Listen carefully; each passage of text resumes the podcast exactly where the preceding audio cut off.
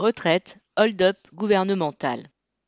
En temps de campagne présidentielle, plus encore qu'en temps normal, la désinformation à propos des retraites, de la santé et plus généralement de ce qu'on nomme la politique sociale des gouvernements est la règle. Président de la République, politiciens, journalistes, pseudo-économistes et candidats présidentiables ont donc péroré sur le coût que pourrait entraîner pour les finances publiques telle ou telle mesure dite sociale. Il faut pourtant rappeler que les retraites des millions de salariés du privé sont financées par eux-mêmes et par personne d'autre. Non seulement l'État n'y contribue pas, mais tous les gouvernements, celui-ci, comme tous ceux qui l'ont précédé, ont organisé un véritable hold-up de masse sur les cotisations accumulées pour financer les retraites et l'ensemble de la sécurité sociale.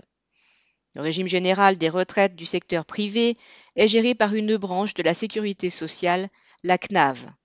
Mais qui finance la sécurité sociale, l'ensemble de ses branches, celle des retraites avec la CNAV, celle de la santé avec l'assurance maladie et celle des prestations sociales avec la CAF eh bien ce sont uniquement les salariés par le biais de leurs cotisations.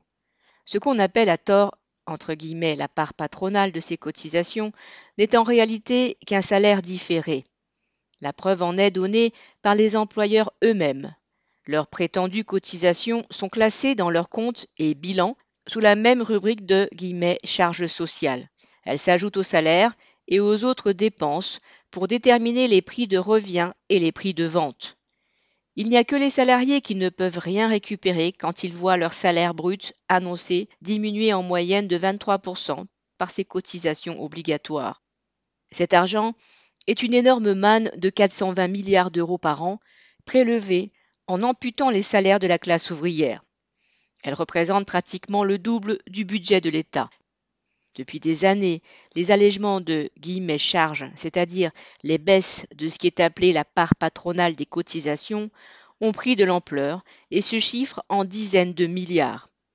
Pour le patronat, cela correspond à une baisse de la rémunération due pour l'emploi des salariés. Cela a représenté un coût pour l'État, qui en a compensé une partie, et encore plus un coût pour la sécurité sociale, qui en a supporté le reste. Et c'est au nom de ce vol opéré sur leur salaire différé qu'on a restreint les droits des salariés en attente de départ à la retraite et réduit les pensions de ceux qui y étaient déjà. Toute la question des retraites est ainsi présentée de façon biaisée.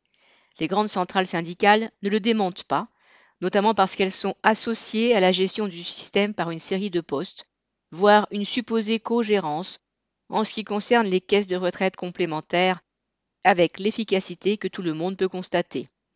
Mettre fin à ce vol organisé sur le dos des salariés impliquerait au moins de revenir à ce que réclamait autrefois la CGT avant qu'elle ne sombre dans la collaboration de classe. Citation non à tous les prélèvements et cotisations sur la paye des salariés. Trois petits points. Les retraites doivent être assurées par le maintien intégral du salaire et payées par le seul patronat et autres employeurs. Paul Sorel.